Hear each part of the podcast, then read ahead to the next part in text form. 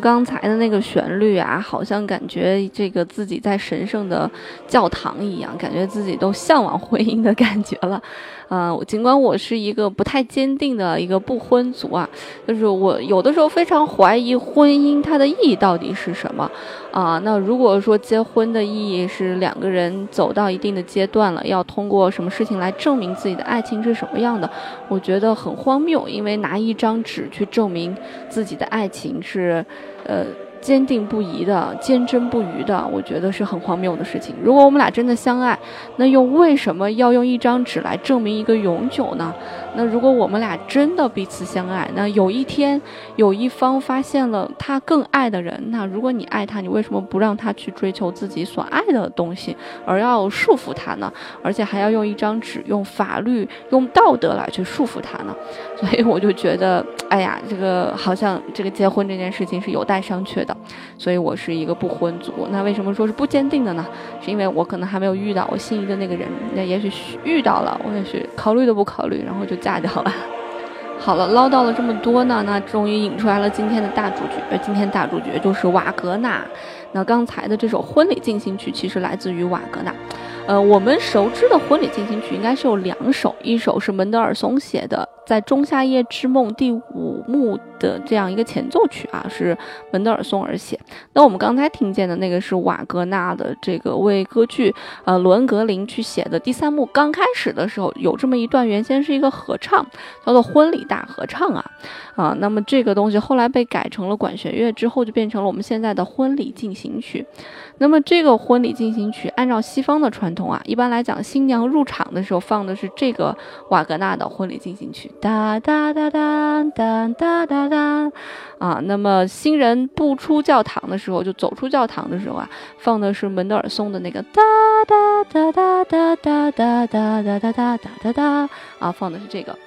那如果版权现在还奏效的话，我想这个瓦格纳真的是要变成富豪了，因为每天肯定有好，每天这个瓦格纳和门德尔松的这个婚礼进行曲都要响彻无数次，所以。单从这个传播度来讲，以及流传度来讲，就可以觉得瓦格纳是一个非常，呃，伟大的这样一个音乐家。但其实瓦格纳这个人，他身上啊有很多缺点在被人诟病，同时他又是一个天才，所以他又一直在被人赞颂啊。曾经跟他的其实身世也特别有关系，呃，很多人都把瓦格纳称作什么呢？称作叫做莎士比亚和贝多芬的合体。尽管瓦格纳的才华与最终达到的那个艺术水准，啊，不能与莎士比亚媲美，更不能与贝多芬去媲美。但是它结合了莎士比亚和贝多芬两人身上的特点，也就是文学加上音乐性，所以我觉得就变成了瓦格纳他身上最独特的那个东西，就叫做这个歌剧，或者这个东西其实是瓦格纳自己发明的，叫做 music opera。啊，瓦格纳自己当时还发明了一个词啊，这个词的意思是什么呢？这个词的意思就是，呃，作为一个这种。带有音乐性、带有故事性的这样一个音乐剧，那么这个作曲者应该亲力亲为所有的事情，从编剧。作曲、导演，有每一个细节他都要亲力亲为啊！这样的好处是什么呢？不会有人来干扰你的想法，对吧？我们知道，只要一旦这个东西交到别人手上，那肯定别人就会把自己的想法带进来。就比方说，我们现在做流行歌，我写出来一首歌，我找人别人，别人给我做编曲，那这个人就会把他最主观的一个印象带入到我的歌里来。那我这个歌做好，我再去找录音室录音，找制作人帮我制作。那么这个制作人又会把他的主观印象带到我的歌里面来。所以其实一首歌的生成，它是夹杂了很多人的主观的这样一个呃想法的。嗯，可能大多数情况下，有的人觉得这是一个思维的碰撞，这是一件很好的事情。但是对于瓦格纳来讲，瓦格纳可能会觉得这是一件不好的事情。嗯，他觉得太多的人夹杂到，他觉得太多想法夹杂到这么一件事情来，不是一件好的事情。所以瓦格纳就发明了一个词啊，这个词的意思就是 一切事情要亲力亲为啊，大概就是这么一个意思。那为什么瓦格纳在音乐史上的地位那么重要？嗯，你去看很多的书，很多的音乐家，其实他们都非常崇拜瓦格纳。包括有一个人希特勒也非常的崇拜瓦格纳，以至于崇拜到大家把瓦格纳的音乐叫做纳粹音乐，以至于现在以色列人都不去演奏瓦格纳的音乐，就崇拜成了这个样子，啊，因为当时希特勒把瓦格纳的音乐当成了自己的国歌一样，他就觉得瓦格纳是他精神世界的一个领袖。所以，这个希特勒一直觉得瓦格纳的音乐是极具有德国精神的这样一种音乐，啊，所以瓦格纳是一个非常具有才华的这样一个人，啊，那既然他的才华既不能和莎士比亚去比拟，又不能和贝多芬去比拟，那他的才华是怎么能够让这么多人去崇拜的呢？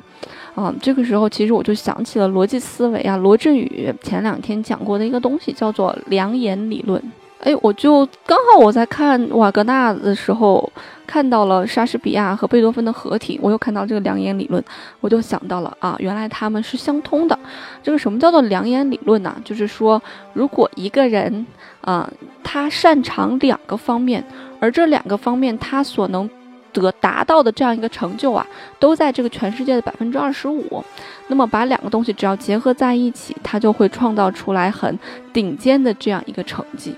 啊，我们说一个人在一方面去创造出来顶尖的成绩是非常不容易的，有的时候不仅仅靠这个努力，嗯，靠天分，那我觉得运气还是非常重要的一个因素，对吧？那么一个人如果想要做到这个领域的前百分之二十五，其实还是蛮容易的。那所以在一个领域做百分之二十五，在另外一个领域做百分之二十五，把它俩相结合，哎，那罗振宇当时讲的就是它并不是一个加法的关系，加法的关系什么呢？叫做跨界。跨界是一个加法的关系，而这种百分之二十五和百分之二十五这种叠加呢，它是一个数量级的叠加啊，它是一个爆炸式的这样一种发展。那瓦格纳呢，就是把这个文学性和音乐性结合在了一起，结合成了属于他自己的、属于他自己的这样一种歌剧啊。所以瓦格纳写了很多很多史诗般的歌剧啊，比方说《漂泊的荷兰人》啊，比方说《汤豪舍》，呃，《罗恩格林》。啊，再比方说瓦格纳最最著名的那个，呃，尼伯龙根的《指环》呐，这一部歌剧长达十六个小时，需要观众用四个晚上才能看完。啊，我当时是简单的听别人去介绍了一下这部这个伟大的歌剧，光是故事情节我就已经足够能够被吸引了。啊，里面讲了很多权力呀，呃，杀戮啊。呃，独独裁呀，里面的故事情节也是相当的复杂，有点像那个《权力的游戏》一样，就感觉总是故事有反转啊，就就是这种感觉。所以就是因为他有那么深厚的文这个文学的底蕴，哎，才使他在这个文学以及艺术上面，它的结合点上面，创造出来了新的这样一个领域。那么他在新的这样一个领域，无疑。前无古人后无来者的站到了很靠前的位置，那他就是瓦格纳，非常伟大的瓦格纳。那你可能就要想了，说，哎，瓦格纳这个音乐素养和这个文文学素养啊，那到底是从哪儿来的？瓦格纳的养父在瓦格纳很小的时候，其实他的养父非常希望他儿子成名，但是他他希望他的儿子可以变成第二个莎士比亚。而音乐方面的事情，是因为德国日耳曼这个民族，他本身就对音乐有一定的这个崇拜。你要去德国，你会发现很多人都会弹琴，就会弹琴根本不算什么。你跟每个人聊，你都可以聊莫扎特、聊贝多芬啊，这个就是太正常不过的一件事情了。呃，所以瓦格纳从小是以文学为主，音乐为辅。那他其实小的时候并没有说显显示出来对音乐多大的兴趣，反倒是对这个文学的兴趣非常高。他很小的时候就把这个什么莎士比亚呀、歌德呀、但丁的作品全部都读完了。同时，他也非常喜欢希腊神话，所以在瓦格纳十四岁那一年，瓦格纳都写出了一部爱情悲剧。这个爱情悲剧里面充满了暴力，充满了巫术，充满了幽灵啊！当时他的养父看到这个东西，简直就是欣喜若狂。他的养父觉得，天哪，第二个莎士比亚要出现了。不过最后，瓦格纳还是让他的父亲失望了，他没有成为第二个莎士比亚，他成为了莎士比亚和贝多芬的合体啊！那他为什么弃文从音乐了啊？就是因为瓦格纳当时在，其实他小的时候，我们刚才说了，他还学了一些钢琴，学了一些作曲技法。这个音乐啊，好像是比文学更具有挑战性，因为音乐抽象而文学具体嘛，所以他就把他自己的重心移到了音乐这一块儿。所以他的父亲希望他变成第二个莎士比亚，而瓦格纳深深的觉得我应该变成第二个贝多芬，所以他就把这个当成一个动力吧。啊，所以他在莱比锡大学学习哲学的时候，同时呢就修了音乐理论这门课程。那么，直到十九岁这一年，这个瓦格纳才开始创作啊。他当时创作出了第一部交响曲，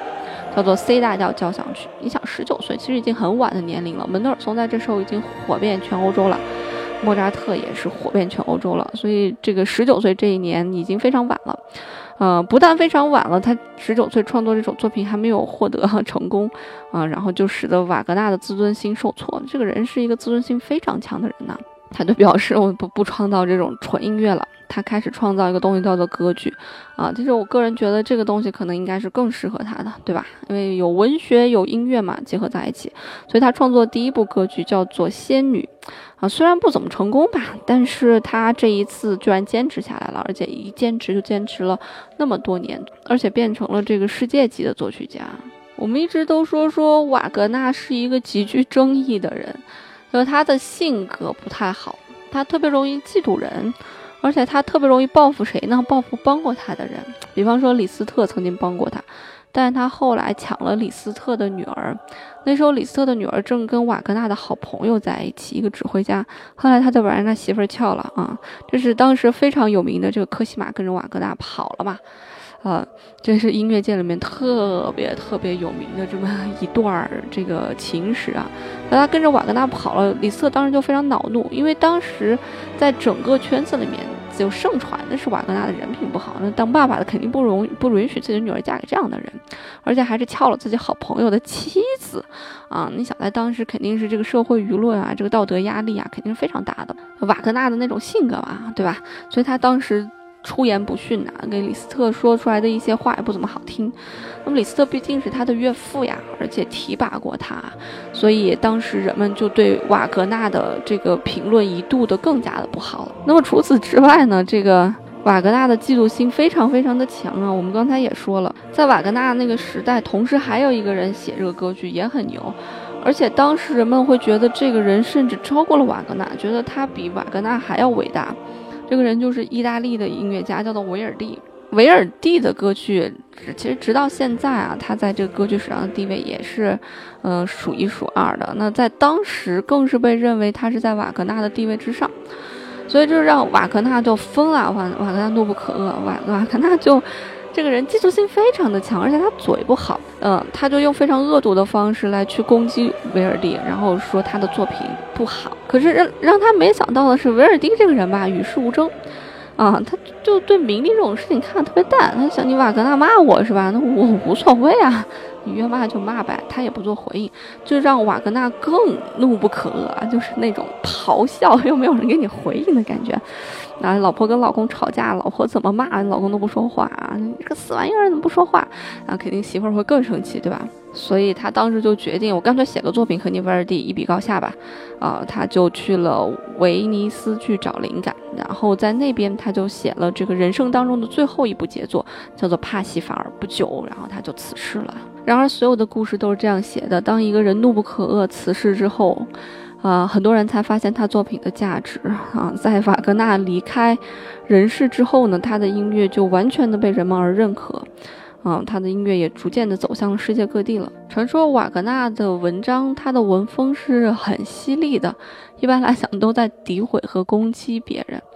嗯，有一些文字甚至。感觉是不堪入目的那种感觉，但是德国人都非常的喜欢他，觉得他是真正的英雄，敢作敢为啊，这样一个人。所以，呃，所以瓦格纳为什么这个争议这么大，就是因为他自己的这种个性啊，也是因为他自己的个性，才导致了，嗯，他这种极度自信啊，甚至自负的这种个性，导致了他有的时候混不到一些社交圈里面，大家都不喜欢他。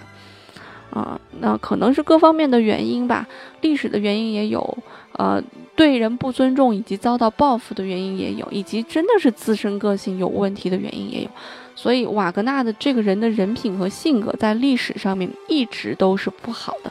啊，大多数人都说瓦格纳这个人的个性是嚣张、狂暴、不驯、冷酷、自负，甚至还有一些残忍，啊，就是所有不好的词。都集中在了瓦格纳一个人身上，但是你又不得不不，你又不得不承认这瓦格纳的音乐才华确实是才华横溢。瓦格纳写下了非常优美的音乐，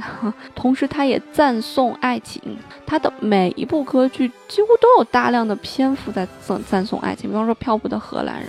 啊，这个受诅咒的人只有通过真正的爱情才能够去把他解脱出来。所以他也不断的在赞颂爱情，可是，在他不断的赞颂爱情的同时，他又做了第三者，去不断的抢别人的妻子。所以莎士比亚曾经说过，说不管把玫瑰改成什么名字。香味儿永远都是幽香的。那么，不管把瓦格纳，不管瓦格纳这个人的个性是什么样子的，他的音乐总是能够吸引你的啊！不单单是他那些优美的音乐啊，他的一些狂暴的音乐，呃，一些让人听了振奋的音乐，同时你一听就会被深深的吸引。比方说，他那个最有名的叫做，呃，众神的黄昏啊。我们下一期跟大家讲尼龙根的指环的时候会讲到这首作品。这首作品。一出来的感觉，就给你的印象是什么呢？就是好像在怒吼，好像在发泄，嗯，好像在看着众生如何毁灭，而同时你又能感觉到这些神们在火焰当中，在绝望当中，在别人嘲笑的声音当中的那种绝望、无奈，甚至嘶吼的感觉。呃，所以你不得不说，瓦格纳是一个非常神奇的人。他把文学，他把优美的音乐，他把极度自负，他把过于自信，他把对人的嫉妒，他把不好的性格全部都集中在一个人的身上了，让我们觉得，啊，真的是一个非常神奇的这么一个人啊。所以你恨他吧，你恨不起来。当你听到瓦格纳的音乐的时候，简简单单的一首婚礼进行曲，你就会对这个人肃然起敬。但是你说你不恨他吧，啊，你看过他干的那些事儿，你又觉得这个人怎么这么可恨？所以我在大概两年之前吧，我碰到了一件非常不好的事情，当时对我的影响非常的大，呃，那一阵儿也比较伤心，所以在那个伤心的时候，我写了这么一段话。嗯，我给大家念一念啊。嗯，我当时写的是，我想起了瓦格纳，一个性格自私、人见人骂的天才。他写了无数令人赞颂的歌剧，人们听着他心中的旋律，被真诚而感动，为爱情而落泪。我想起了斯特拉文斯基，带着家世被香奈儿包养。他写着《春之祭》，为生命默哀，为不公而愤怒，而自己却敌不过情欲二字。我们有什么好愤愤不平的？每到别人的错误上，其他人都站在了道德的制高点，把自己不敢言说的其他不满，全因此事而找到发泄点。人总是两面的，有魄力的假借纯洁骗取同情心，驾轻就熟的在人性两面里自由驰骋；没魄力的跟着大众骂骂街，然后柴米油盐的意淫着自己和小三翻云覆雨。这是我当时非常愤怒的写下了这么一段话，就是人其实每个人他都有这样的两面性，我们不可能拿一个人对音乐的理解以及他在艺术上面的表现形式而判断他这个人什么样的。就像瓦格纳一样，他对爱情如此之赞颂，但是他却抢别人的妻子；他在音乐里面如此之纯洁，他却用尽手段来残害自己的竞争对手。但是我们又没有办法完全评判这个人是一个坏人，是一个要被千刀万剐的人，嗯，因为当你越了解一个人的身世，以及越了解他的一个品性、性格，以及他的所有事迹之后，你就越能够明白这个人他为什么会做出这种事情，所以他做的那些让你觉得原本不可思议以及非常愤怒的事情，慢慢的你也会有所理解。但是理解不代表完全认同他这种做法，我觉得这是两种概念。所以我觉得瓦格纳就是这样一个人。当你越听他的音乐，越去试图理解他的时候，你反倒慢慢的去理解了他的这种狂妄自大、这种自负自私、嫉妒性极强的这样一个个性。那这就是我眼中一部分的瓦格纳。当然，瓦格纳的故事不仅仅只有这么一点啊，这只是说了瓦格纳故事的十分之一。瓦格纳的故事实在是太多了。那他和纳粹的一些牵扯的一些事情，啊，以及他做过怎么样去迫害别人的一些事情，以及瓦格纳为什么得到了那么多统治者的喜欢，这些事情都太有趣了。那这些事情我们将会在下次节目再跟大家去聊。音乐不迷路，就在扫盲班。非常开心跟大家分享了瓦格纳，我们下周再见。